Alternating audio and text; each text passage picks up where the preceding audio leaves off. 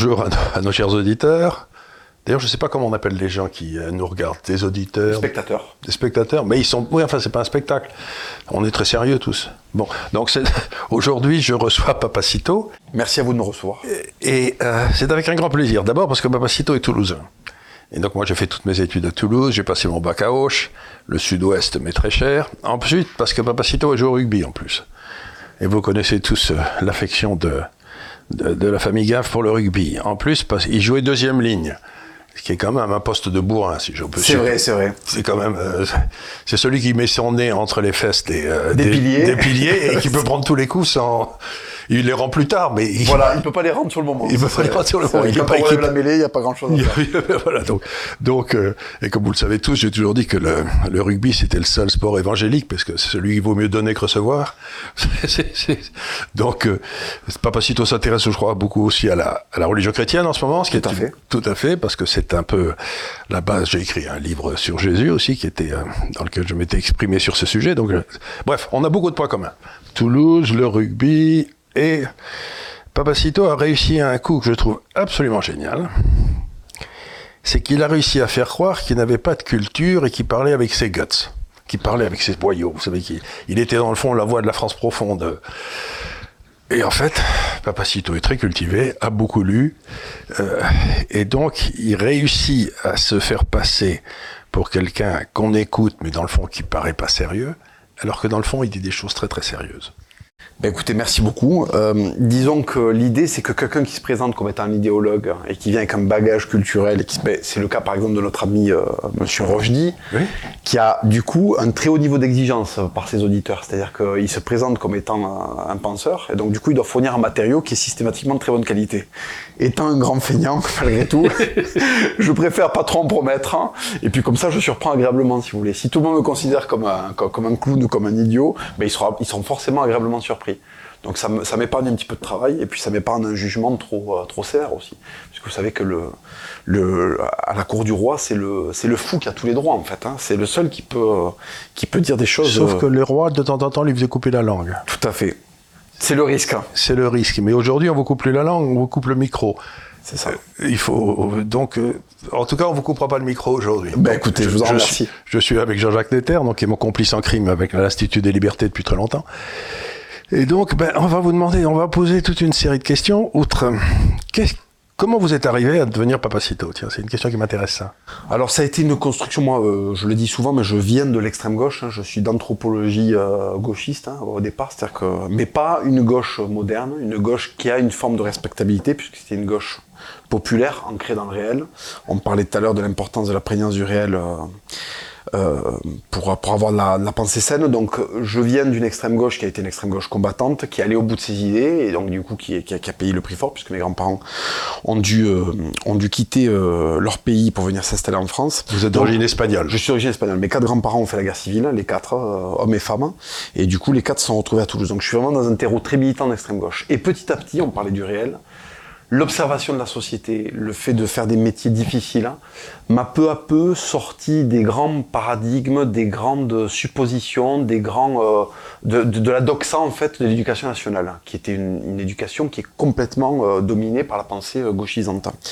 Et disons que par mes métiers de déménageur, mon métier d'agent de sécurité, où j'ai été exposé à des choses, euh, voilà, en travaillant aussi à l'éducation nationale, ben, j'ai pu avoir accès à plusieurs parties de la société. Et je me suis rendu compte qu'il y avait quand même un énorme décalage entre ce qu'on nous disait de cette société-là et ce qu'elle était réellement.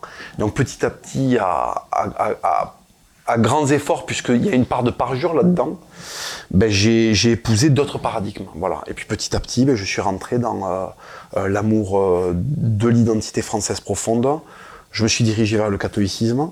Euh, voilà, j'ai quitté les rivages de la gauche pour rentrer dans, enfin pour, pour aborder ceux de la France. Et alors expliquez-moi pourquoi vous aimez la France. Parce que pour moi, la France, j'ai toujours dit aux gens que la France était le seul pays, dans le fond, que l'on choisissait d'aimer. C'était pas, on euh, l'Allemagne, euh, l'Angleterre sont des pays où vous naissez anglais. Quelque part, à un moment dans la vie d'un être, il décide de se mettre à aimer la France. Et j'ai connu des gars euh, qui n'étaient pas français, qui se sont mis à aimer la France passionnément. Donc, il y a quelque chose dans, cette, dans ce pays qui fait que c'est plus une construction intellectuelle et affective que d'être né français ou d'avoir vécu en France Mais c'est l'affectif et le viscéral. Le viscéral, c'est ça, c'est ça. Voilà. Moi, j'ai la chance d'avoir, si vous voulez, un double héritage. Et c'est souvent dans la confrontation de ces deux héritages qu'on comprend très bien l'essence de l'un et de l'autre. C'est parce que j'ai un regard. euh, J'allais très souvent en Espagne, j'ai grandi dans un microcosme qui était uniquement composé d'espagnol, puisque mes parents vivaient chez mes grands-parents. Donc j'ai grandi avec mes grands-parents, donc on parlait espagnol euh, à la maison. J'allais en vacances systématiquement au village.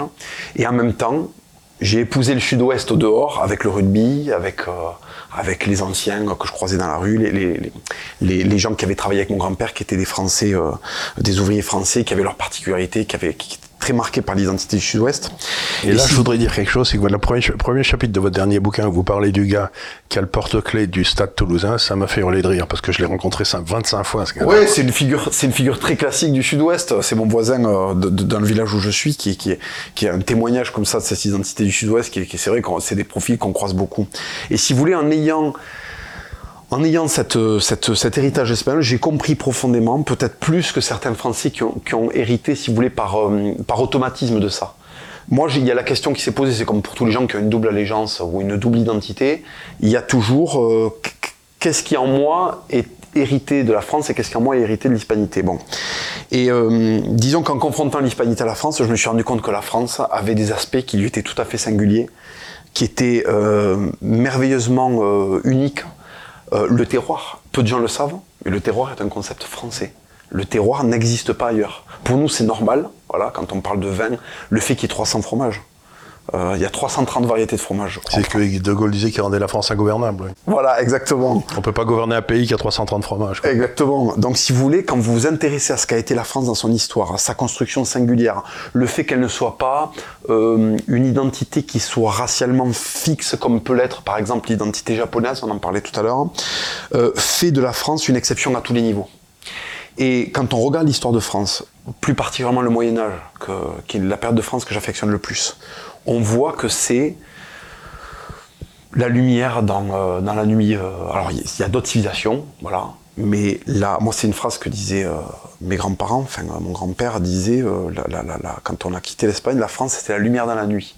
Parce que c'était une nation qui permettait à des gens qui étaient des, qui étaient des, des apatrides d'épouser un modèle et un rêve qui était l'excellence de tous les instants. Et puis c'était valorisant en fait d'arriver à être français et de se franciser. Aujourd'hui, malheureusement, c'est tout l'inverse, il faut le reconnaître. Aujourd'hui, devenir français, ça ne fait plus rêver personne, malheureusement. Euh, mais à l'époque, c'était quelque chose qui était... Les gens admiraient la France. La France était présente partout dans les arts, dans le cinéma, euh, dans, dans la musique, dans, dans- dans l'architecture Dans la science. dans la science, dans les mathématiques, la langue internationale des mathématiques, pendant très très longtemps, ça a été le français. C'était la langue de la diplomatie, il me semble. Donc, le, le- le- les gens ne se rendent pas compte sur un tas d'or. Et peut-être qu'en étant, voilà, peut-être qu'en venant du, du charnier natal, euh, comme, on parle, on parle de l'Espagne, un certain poète, je, je me rappelle plus lequel, mais euh, en, en venant de ce pays-là, euh, enfin en étant tributaire de ce pays-là, je, je- en faisant des comparaisons, euh, j'ai compris ce qu'était la France profondément. Et on peut que l'aimer une fois qu'on l'a comprise, je pense. C'est ça. Donc, une fois de plus, j'arrive cette conclusion à laquelle je suis arrivé avec d'autres personnes que vous, c'est que la France, être, français, c'est une histoire d'amour. Et donc, aujourd'hui, il y a toute une série de gens qui sont venus en France, un peu comme vous, vos grands-parents sont venus dans des circonstances difficiles pour eux, j'imagine, enfin, et, et qui ont choisi de ne pas aimer la France. Alors, essayez de m'expliquer la différence. Est-ce que c'est l'attitude des grands-parents qui ont expliqué que la France c'était la lumière dans la nuit, alors que là on leur a expliqué c'était c'était la nuit toute seule la France? Qu'est-ce qui s'est passé pour que cette génération-là n'aime pas la France? Il y a deux choses qui se sont rencontrées.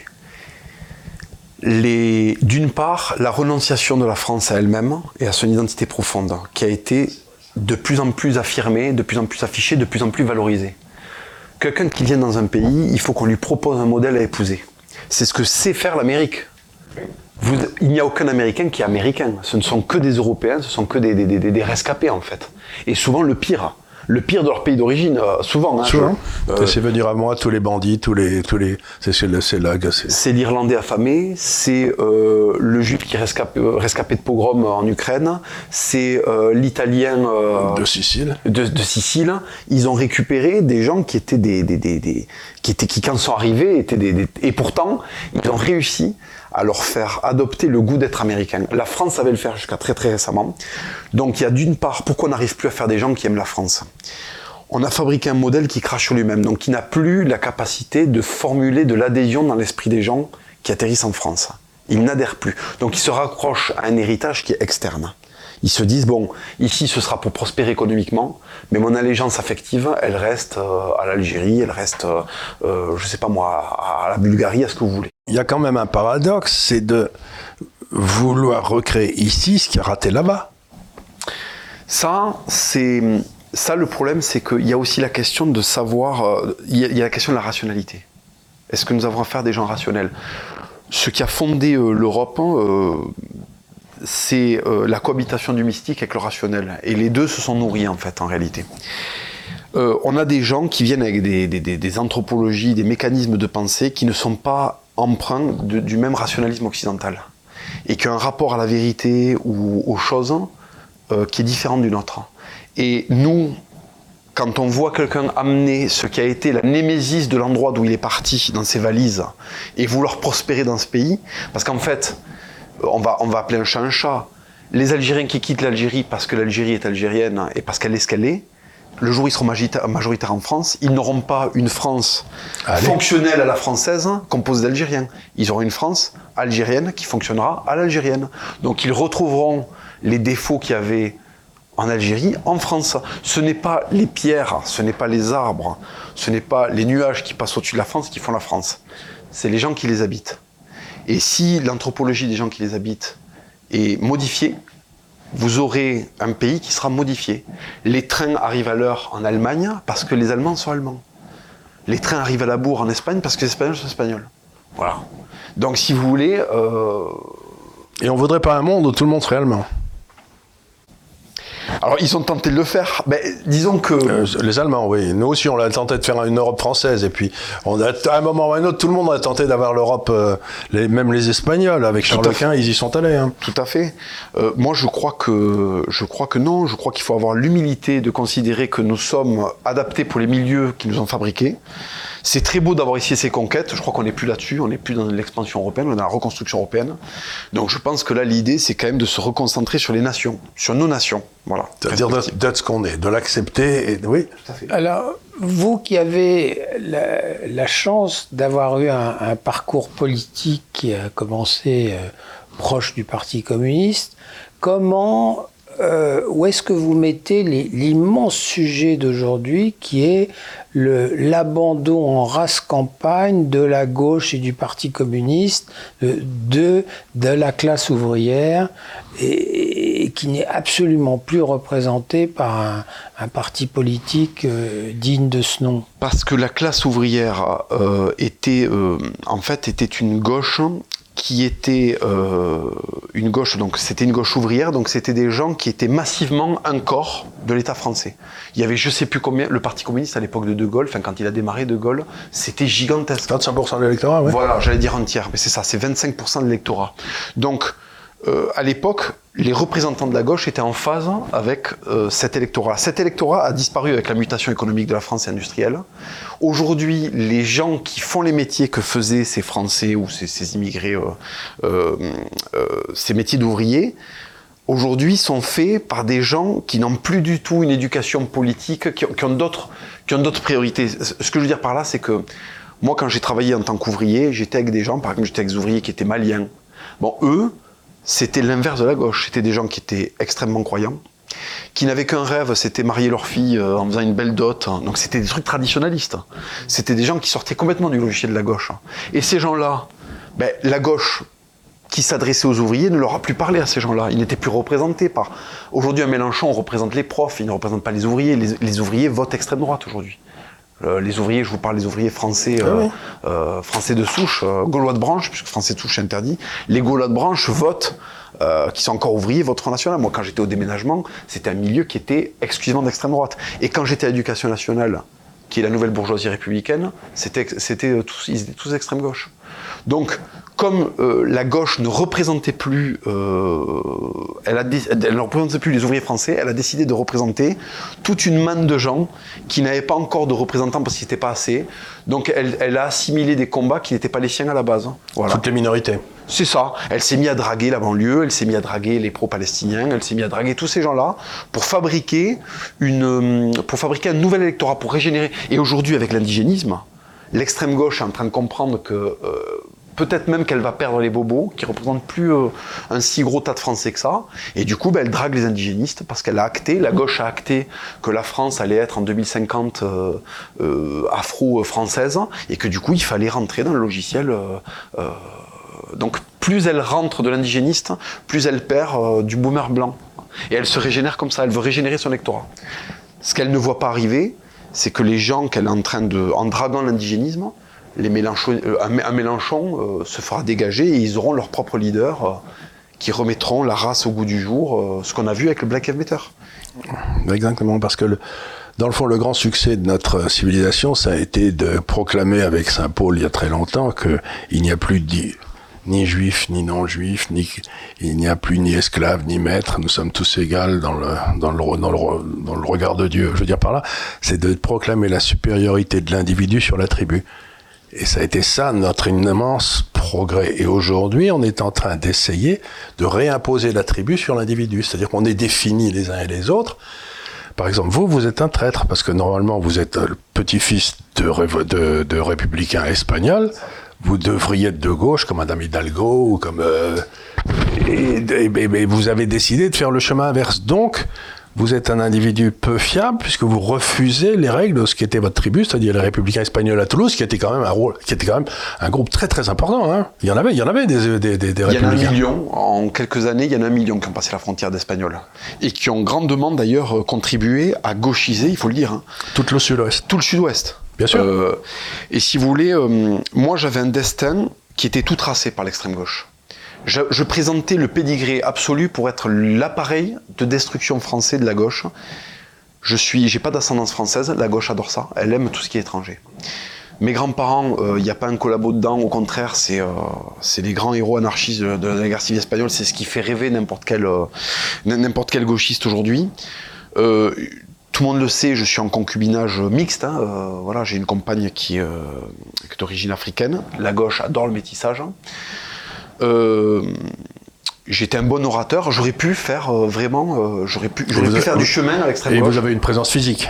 Euh, voilà, ça aurait pu servir aussi. Ce que je veux dire, c'est que j'avais un destin tout tracé dans la démagogie de gauche française. À Toulouse, j'aurais été comme un coq en pâte. Voilà. Mais comme je suis amoureux de la vérité, ben, j'ai fait exactement l'inverse. C'est-à-dire que j'ai parjuré exactement tout ce qu'on m'avait euh, inculqué.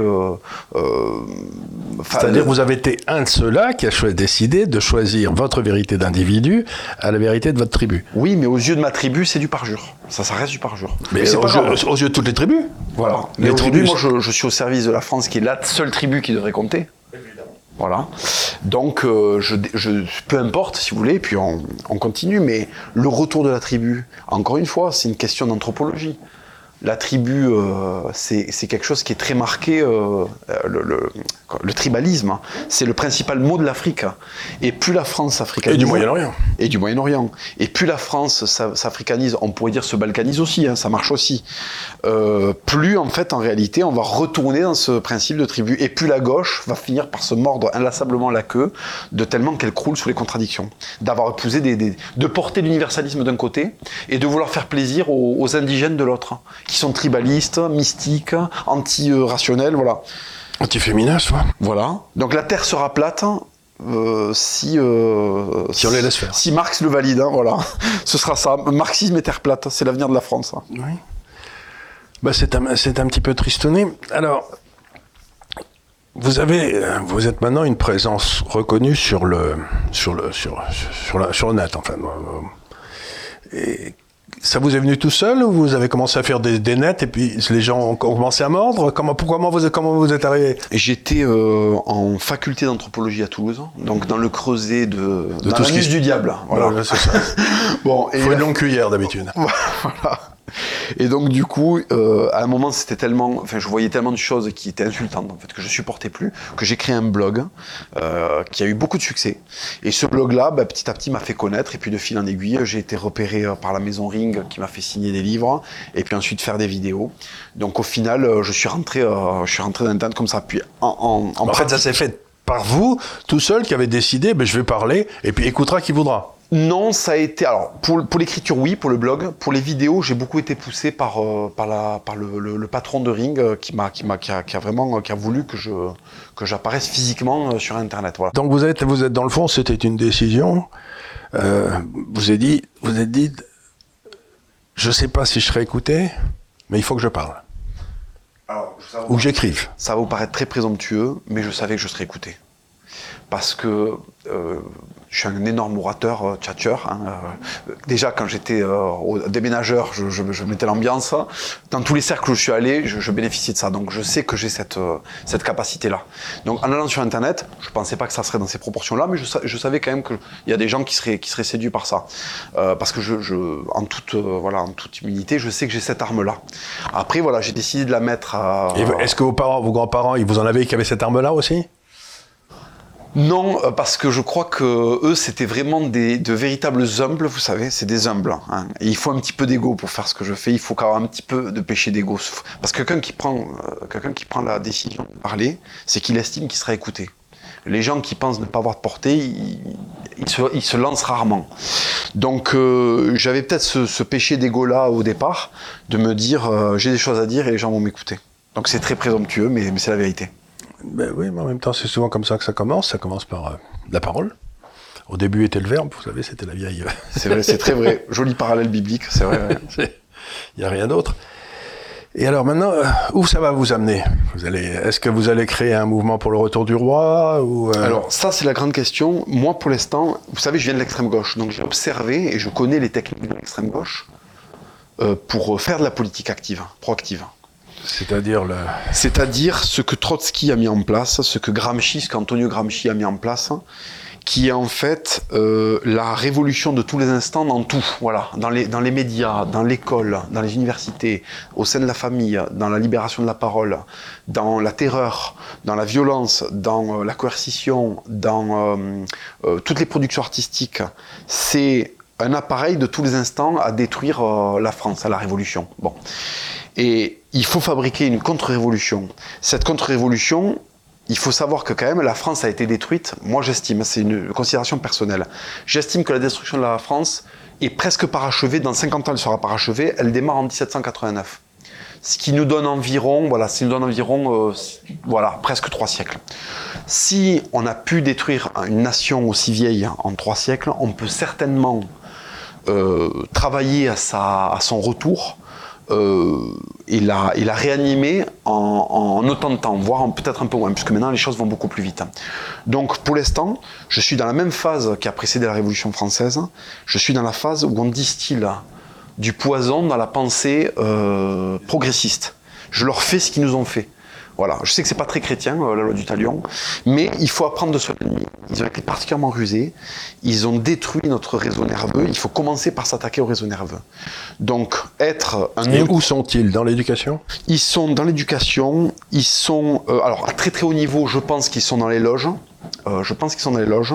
Je pense ensuite que ça distille dans l'éducation, que ça distille euh, dans les médias, qui sont le, pouvoir suprême aujourd'hui. hein, voilà. Et euh, avec ces appareils-là, déjà, il y a un énorme host euh, de guerre. hein. C'est là, en déployant ça, on est peu de choses en face. Maintenant, avec Internet, un seul, via une vidéo, peut faire beaucoup, peut toucher beaucoup. Et l'idée, pour l'instant, c'est de donner des petites bribes de pensée correcte à des gens pour qu'ils la reformulent avec d'autres influenceurs. C'est pour ça que moi, j'ai toujours refusé le côté il faut un grand homme maintenant, là, un Ah, bien évidemment. Voilà. Il- Pour l'instant, il doit y avoir plusieurs pôles d'adhésion. Euh, je suis pas du tout Nietzschéen, par exemple, vous voyez, mais j'admire le travail que fait Julien Roch- Rochdy. Et je sais que Julien Rochdy, il y a certaines personnes qui touchent que moi je ne peux pas toucher. Il y a certaines personnes que moi je touche que Julien Rochdy ne peut pas toucher. Mais nous participons à la même cause qui est la France. Et avec d'autres, avec vous, avec TV Liberté, avec, avec d'autres personnes. Bon. Et en fait, pour l'instant, on en est à créer de la subversion, libérer la parole, rendre possible certains discours. Une fois que ces discours-là, c'est une question de temporalité, une fois que ces discours-là sont admis, auront pignon sur rue, c'est ce qui est en train de se produire. Hein. Le travail était bien fait, vous voyez à la télé, le discours se droitise, c'est indéniable. Euh, petit à petit, on va avancer les pions, on va faire ce qu'a fait la gauche, on va détruire la gauche de l'intérieur. Euh, avec les mêmes armes qu'elle. Donc il faut produire de la culture, il faut produire du discours, il faut produire des œuvres, il faut, il faut impérativement droitiser l'école pour refabriquer des Français. Il faut reprendre l'école. Bien sûr, l'éducation nationale est l'arme principale, parce que les médias, c'est très très puissant. Mais, si, mais quand on prend les individus à la base et qu'on les défrancise et qu'on leur apprend la haine de la France, c'est très dur de les récupérer après. Voilà. Donc l'école sera la, la, principale bataille. La bonne nouvelle, c'est qu'il y a des profs qui sont aux prises avec le résultat de ce qu'ils ont professé pendant des décennies. Je pense à M. Paty, euh, qui a été, alors lui, il n'était pas forcément extrême, moi je veux dire, le corps professoral se retrouve face à la racaille qu'il a plébiscité.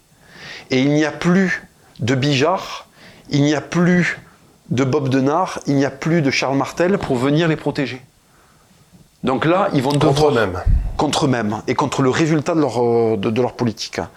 Donc ils vont s'expatrier, ils vont tricher, voilà. Mais les autres qui sont jeunes, ils voient bien qu'il y a un problème. Donc l'école aussi, l'hôpital a basculé à droite, l'école, j'en suis sûr, basculera aussi à droite, tellement que ce sera invivable. Mais ça urge parce qu'il y a la démographie. Oui, ça urge. Il y a... Donc ça veut dire qu'il faut, mais ils ne nous donneront pas l'école, donc il faut réussir à faire ce qu'ont fait un certain nombre de pays, euh, l'objet d'une bataille aux États-Unis, c'est de rendre le contrôle de l'école aux parents, de l'enlever à l'administration et de le rendre aux parents. Et ça se passe, par exemple, ils l'ont fait en Suède de façon astucieuse. Quand la Suède a sauté en 92, ils ont dit bon ben, on va maintenant essayer de réformer l'État. Donc, s'ils avaient une administration éducationnelle énorme, pyramidale comme l'éducation nationale en France, ils ont dit bon ben, ils ont posé ces trois questions aux Suédois. C'est est-ce que vous êtes d'accord pour que tous les enfants aient une bonne éducation? Oui, oui, ont dit les gens. Est-ce que vous êtes d'accord pour que ce soit payé par les impôts? Oui, oui, ont dit les gens. Troisième question, est-ce que vous êtes d'accord pour que ce soit fait par des fonctionnaires? Non, non, ont dit les gens. Donc chaque famille reçoit un ticket qui présente à l'école de son choix. Cette famille peuvent créer une école qui sera ensuite auditée par le gouvernement pour savoir s'ils font bien le programme. Mais Donc le gouvernement est devenu d'un gouvernement producteur à un gouvernement prescripteur. Mais c'est la base, vous réintroduisez la concurrence dans l'école sans réintroduire l'argent. Parce que c'est-à-dire qu'il faut à ce moment-là, le citoyen utilise l'argent de ses impôts pour élever ses enfants comme lui le veut, et non pas comme les fonctionnaires de l'administration nationale. Donc, parce que la seule façon de couper tout ça, c'est de leur couper le fric. À partir du moment où ils n'auront plus accès aux impôts, pour faire n'importe quoi avec, ou simplement ce sont les parents qui mettront l'argent des impôts, parce que imaginons qu'on ait des écoles musulmanes, soit. Mais si c'est le cas, mais mais qui soit, si l'école musulmane ne fait que des gars qui trouvent jamais de boulot, au bout de certains temps, même les musulmans auront du mal à mettre leurs enfants là-bas. Moi, je me souviens très bien, au Liban, en Syrie, toutes les bonnes familles musulmanes mettaient leurs enfants dans les écoles chrétiennes. Mais ça, c'est le. Il n'y avait pas le moindre doute, quoi. Mais vous savez, tous les bons Libanais mettent leurs Libanais en France. C'est-à-dire qu'on peut, on peut, on peut étendre un pays. C'est-à-dire qu'en euh, en fait, euh, il y a des aires géographiques qui produisent de l'excellence, qu'on le veuille ou non. Et, euh, et, en fait, les gens, les Chinois font ça aussi. beaucoup de, ben, par exemple, Ho Chi Minh a été formé en France. Il y a énormément de gens. Euh, Là est venu en France aussi. Bien sûr.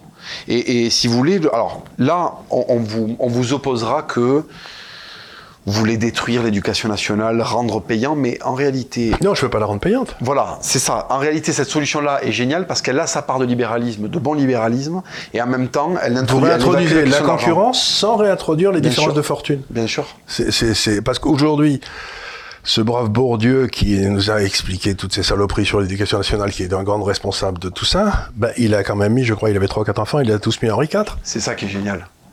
Les héritiers, le même qui a écrit Les héritiers. Mais ça, je vais vous dire, on peut l'étendre à tout, on peut l'étendre à tous les éléments qui composent la vie de l'homme de gauche. Quel est le vin qu'il consomme? Est-ce qu'il consomme le vin de kolkhoz euh, moldave? Non. Il veut du vin d'excellence de tradition française. Il veut pas de la picole, il veut pas de l'alcool de patate euh, slovène. Il veut du cognac armagnac fait par de, de la tradition royaliste. Vous voyez ce que je veux dire? Oui. Ils veulent vivre dans des quartiers qui sont euh, préservés, donc des quartiers. Et qui ont été construits au 17e. Voilà. Donc en fait, ces gens-là professent des choses qui Pour les autres. pour les autres et qui dans leur vie n'interviennent pas. Euh, le contournement de la carte scolaire à Paris est la plus grande preuve que la gauche sait très bien ce qu'elle produit, puisque ils veulent enlever leurs enfants des écoles qui sont précisément républicaines parce qu'elles sont invi- invivables et multiculturalistes et islamo-gauchistes. Et ils les mettent tous à l'école alsacienne Voilà. Ou chez les cathos, ou chez les cathos. qu'ils ont, euh, qui pourtant euh, se font cracher dessus par leurs animateurs préférés euh, sur TMC, dans une émission quotidienne. Donc ce sont des parjures. Non, j'ai- interviewé ici un, homme tout à fait euh, remarquable qui s'appelle euh, Boc Côté. Mathieu Boc Côté, vous savez, c'est le Canadien là qui est, tout à fait charmant. Et alors, euh, il nous a raconté quelque chose qui nous intéressait. Jean-Jacques était là aussi. Il nous a dit alors moi je dis des choses et puis il y a tous les gars qui sont dans l'université avec moi qui viennent me voir et qui me disent tu sais je suis d'accord avec toi mais j'ai une femme à nourrir, j'ai des enfants donc je, je ferme ma gueule, je dis rien. Et il leur dit écoute je comprends très bien que tu dises rien. Mais là où tu tu- ça devient insupportable, c'est si tu dis le contraire de ce que tu penses vraiment. Tu as le droit de te taire, mais tu n'as pas le droit de mentir. Et ce que font, ce que fait la gauche aujourd'hui, c'est pas qu'ils se taisent, c'est qu'ils mentent en sachant qu'ils mentent. Et ça, c'est insupportable. Et du coup, par là même, ils nous empêchent de faire notre travail. Parce que tout le monde ne peut pas monter au front. Ça, c'est une vérité. Tout le monde ne peut pas monter au front et tout le monde ne peut pas être des, des- des- des mêmes combats. Il y a, d'autres combats, y compris dans notre secteur à nous, que d'autres font sur d'autres thèmes. Voilà. Moi, c'est, moi je- je- je- j'estime que tout le monde ne peut pas aller au front. Par contre, se faire tirer dans le dos, là, c'est autre chose. Vous avez parfaitement raison. Se faire tirer dans le dos, vous sortez de la tranchée et pan, on vous flingue. Parce que prendre une balle allemande, si vous voulez, c'est dans l'ordre des choses. Prendre une balle française, enfin française, prendre une balle républicaine dans le dos, c'est terrible. Et si vous voulez, moi, la gauche, j'accepte sa lâcheté, je n'accepte pas sa collaboration. Vous comprenez la différence Très bien, très bien, très bien. Voilà. On a le droit de. On a le droit, c'est la vieille phrase. Là, ce qui a fait le plus de victimes dans l'histoire, c'est pas le, c'est pas le- les bruits de bottes, c'est le glissement feutré des pantoufles, quoi. Et, et là, et, Dieu, et là, on sent que toute cette gauche, elle est arrivée à un niveau de confort qu'elle n'espérait jamais, en mentant. Et du coup, pour continuer à avoir leur niveau de confort inespéré, ils continuent à mentir. Et puis il y a aussi la question de l'ego, qui est que quand on a professé pendant des années telle adhésion idéologique, vous imaginez à 60, 70 ans, tirer un trait sur euh, la révolution qu'on a faite quand on était euh, Il y en a quelques-uns qui l'ont fait dans le Parti communiste. tout à fait Chez les socialistes, jamais. Mais dans le Parti communiste, euh, il y en a quelques-uns qui ont fait des, des, des, des, des adjournements difficiles. hein. et qui ont été d'ailleurs qui ont été ostracisés à partir de là, qui sont devenus les maudits absolus, parce que trahir la révolution de 68, c'est trahir tout le, c'est trahir le système, puisque le système est issu de ça. Aujourd'hui, les gens qui tiennent la France sont les 68 arts. Absolument. Voilà. Donc, si vous voulez, en fait, je, peux entre guillemets comprendre. Je peux concevoir, je ne le valide pas, mais je, je peux concevoir qu'il y ait des gens qui, par ego, ce soit très difficile pour eux d'avouer qu'ils ont été les fossoyeurs de leur propre nation. Et qui aujourd'hui vont léguer euh, un tas de merde à leurs enfants. Voilà. Parce qu'ils nous laissent, ils nous laissent une France, ils n'ont pas hérité de la même France. hein. Oui, mais il y a des gens courageux comme Jacques Julliard qui, qui l'expliquent et, et le justifient et, et- et le vivent euh, tout à fait bien. Ah, mais de toute façon, je Et pense honnête que. intellectuellement en plus. Mais je pense que des- gens qui, qui, qui sont prêts à faire ce qu'on appelle amende honorable, je pense que c'est un soulagement et c'est même très sain. Moi, je n'ai rien contre ces gens-là. Moi, ce que je vous dis, c'est ceux qui savent, ceux qui, ceux qui savent bien que la révolution de 68 a amené à la destruction de la France et qui continuent par ego, par difficulté à se rendre compte qu'ils se sont trompés, euh, que, euh, que, en fait, non, si c'était ça, il fallait faire ça, c'était bien. Ça, c'est très problématique. Je pense par exemple à un Cohn-Bendit. Voilà. Cohn-Bendit, on dirait un adolescent de, euh, je sais pas quel âge il a maintenant, il doit avoir 70, peut-être euh, il doit approcher de 70, on dirait un adolescent de 70 ans. C'est le même que, qui continue à nous raconter des fadaises comme s'il était devant la Sorbonne euh, en 68. Alors qu'il s'est trompé surtout et que tout ce qu'il avait prévu, c'était c'est- c'est c'est- c'est planté. Donc, comme disait Churchill, la situation est désespérée mais pas sérieuse. Il faut s'y mettre. C'est- génial. c'est ça un peu le. C'est génial, oui, parce que c'est, oui, ça n'est presque, c'est presque grotesque et ubuesque, ouais. Oui, la situation est désespérée mais pas sérieuse. Mais écoutez, moi j'ai- été très content de cette, euh, cette petite entrevue parce que vous, vous, vous aimez à vous présenter dans le fond comme une espèce de berrurier, allez. Vous, avez lu San Antonio, j'imagine. Oui, voilà, bien sûr, bien sûr, bien sûr. oui. Et, ben, la grande gueule et tout, le type qui remue mais, mais, mais vous êtes beaucoup plus que ça. Mais Merci beaucoup. Vous savez, la figure du matamor. Vous savez, le matamor. Bon, c'est une figure en plus qui est espagnole, mais qui est, c'est rigolo parce que c'est une figure espagnole qui a été euh, fabriquée par des Français, mais où il y a une vraie compréhension de quelque chose. Je pense que le matamor a quand même quelque chose de précieux, d'accord Malgré toutes ses bassesses ou ses imprécisions, c'est que le matamor crée de l'exaltation. Et on est dans une époque où l'exaltation a disparu parce que l'exaltation, elle est associée au mystique, à la transcendance, à la masculinité, euh, à l'ambition et à l'audace, hein, si vous voulez. Et, et au désir de s'individualiser, c'est-à-dire de, se, de montrer je suis unique. Exactement. Et je suis unique, et ça c'est l'essence du message chrétien, c'est il n'y en aura jamais un autre comme toi. Quoi. Tu es unique, et c'est à toi de te montrer. Et en effet, je trouve que c'est une très, belle image. Vous êtes un matamor. Mais dans le bon sens du terme. Mais je prends même l'intégralité du terme, hein, parce qu'il y, a- il y a une connotation qui peut être péjorative, puisqu'il y a le côté grande gueule et grandiloquent et, et- et avec beaucoup d'exagération. Mais les mythes sont fabriqués euh, À partir de réalité. à partir de réalités qui doivent être hypertrophiées, parce que c'est comme ça qu'elles emportent. Il y, a, il y a une adhésion déjà de logique, et après il y a une adhésion qui, qui participe de. Enfin, qui, qui a à voir avec euh, de l'affection. L'affection. Et quelque part, le matamor, on le retrouve dans René Girard. C'est celui sur lequel tout le monde tape pour recréer, une Bien fois qu'on l'a liquidé, le, le- le consensus, c'est... euh, Ah, mais moi, de toute façon, je serai, le jour où la France renaît, je serai obsolète. Puisque si je continue à être ce que je suis une fois qu'on a gagné la bataille, je deviens un vieux con, un réac. ils vont, un- raconter votre guerre de 14, quoi. Exactement. Alors que moi, je ne demande qu'une chose, je vous le dis, et je, je parle sincèrement. hein. J'espère voir un jour mon obsolescence, parce que ça voudrait dire que je pourrais vivre une vie de Français normalement. Et là, je ferai ce que j'ai toujours voulu faire, c'est-à-dire garde forestier. Vous voyez? Et j'arrêterai d'être matamor. voilà. C'est comme ça que ça finira pour moi. J'espère. hein. Dans le meilleur des cas. Dans le meilleur des cas, ouais, ouais bien sûr. Sinon, bien il y aura peut-être un jour où il faudra peut-être que vous passiez de matamor à soldat, mais ça sera... Ça sera Ouais, ou alors que je me ferai. Non, mais il y a aussi la possibilité que mon combat, euh, parce que je, je- je- que mon combat me coûte euh, la vie. hein, c'est possible. Si les choses se tendent, on- les, les, les, les, les figures seront les premières à être attaquées. C'est aussi une possibilité. Mais la cause France est une cause qui mérite qu'on prenne ce risque-là. Je pense qu'on est tous d'accord là-dessus. Ah, mais évidemment. Voilà. Et euh, on est, si vous voulez, à force de, de déifier la vie, on finit par préférer la, la, la crainte de la mort l'emporte sur la nécessité de vivre. Exactement. Et ça, c'est la mort. C'est la petite mort. C'est la petite mort, une mort à petit feu, c'est la pire de toutes, quoi. Donc, euh, oui, mais je crois que. J'espère que. D'abord, j'ai été très content de vous rencontrer. J'espère que partagé. les gens seront contents d'écouter ça.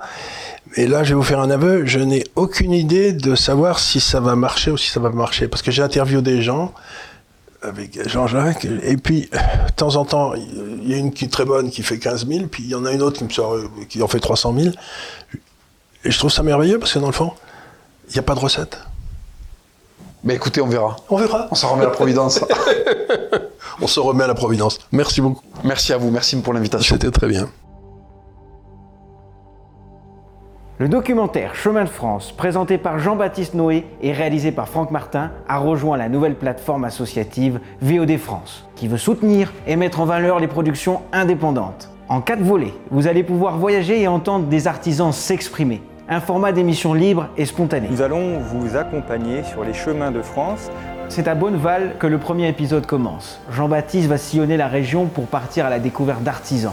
Donc nous sommes avec Yves qui collectionne des tracteurs. euh, Une rencontre avec Franck, un artisan vannier qui nous partage sa passion pour l'art de la vannerie. Avec Emmanuel, un agriculteur et microbrasseur. Une autre rencontre atypique avec Yves et Laurent, collectionneurs et amoureux de vieux tracteurs. Une balade en calèche avec Patrice. Jean-Baptiste va aussi passer à l'ancien prieuré de Marmoutier, forteresse isolée se dressant au milieu des champs de blé. Une nouvelle étape gastronomique avec la fameuse terrine bonnevalaise, élaborée par la confrérie des Fêlés. Sébastien le caviste va déguster avec Jean-Baptiste quelques vins du Val-de-Loire pour accompagner les repas et les grillades. Et pour finir, Marie-Thérèse vous présentera sa production de fromage au de chèvre. La série Chemin de France continue avec un deuxième documentaire où Jean-Baptiste Noé rencontre Thomas Blonski, le maire de la petite commune de Chapelle-Royale, un petit village de la région centre, aux portes du Perche, peuplé de 600 habitants. Ce maire, contre l'avis général, a pris le pari de réintroduire des commerces de proximité et des services pour redonner de la vie à son village et lutter contre la désertification du monde rural. On m'a dit, mais Thomas, c'est pas viable. Ça fonctionne depuis 10 ans. La série Chemin de France propose aussi un troisième documentaire où Jean-Baptiste enquête sur le terroir. De la terre jusqu'à l'assiette, avec une escapade gourmande avec le chef Benoît Sello. C'est dans le fameux restaurant de Chartres, le Grand Monarque, que Jean-Baptiste rencontre le chef. La mission est de cuisiner un poulet et le transformer en plat de fête. Dans la même journée, le poulet passe du producteur au cuisinier et dans votre assiette. Visitons la ferme, visitons le potager de Diane, du local, de la tradition, du terroir. La série Chemin de France est aussi un quatrième numéro, à la rencontre d'artisans d'art. Trois découvertes, un atelier réputé pour leurs vitraux, une forge, un tailleur de pierre. Vous l'avez compris, ces épisodes sont des voyages, à la découverte des richesses du patrimoine historique de nos régions. J'espère que cette présentation vous a donné envie de visionner cette série de documentaires. Si vous souhaitez passer un bon moment ou simplement aider l'Institut des libertés, tout est disponible en VOD, en DVD, ou ça, sur vodfrance.com. Le lien se trouve en description YouTube sous la vidéo.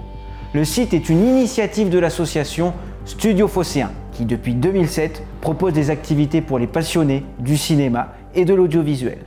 Merci à vous et à bientôt.